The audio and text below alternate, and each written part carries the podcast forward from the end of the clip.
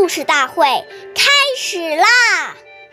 每晚十点，关注《中华少儿故事大会》，一起成为更好的讲述人。凡出言，信为先，诈以妄，奚可焉？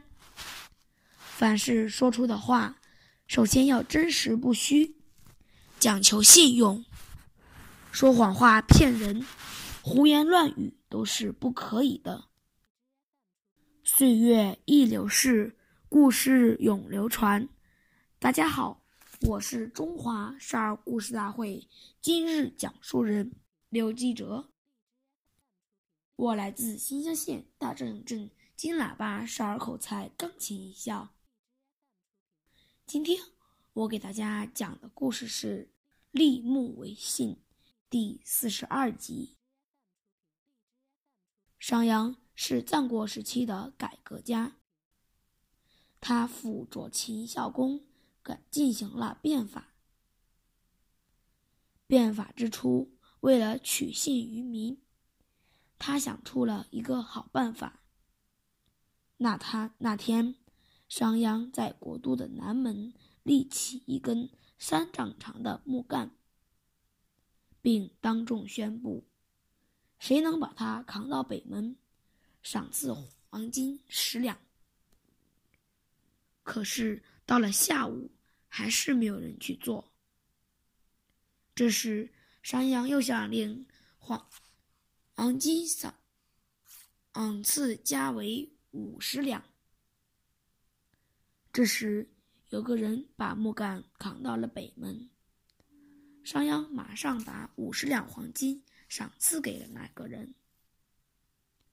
人们见商鞅说到做到，以后推行什么政策都积极响应。商鞅变法于是取得了巨大的成功。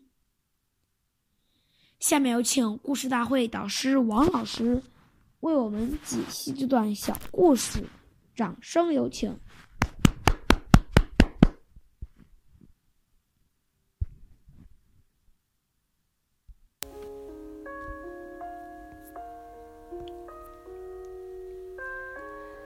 言语行为当中能守信，就已经奠定了一个人在今后社会上好的发展的基础。假如我们不守信，还要找一些借口来掩饰自己的失信，那你的名声就会越来越差。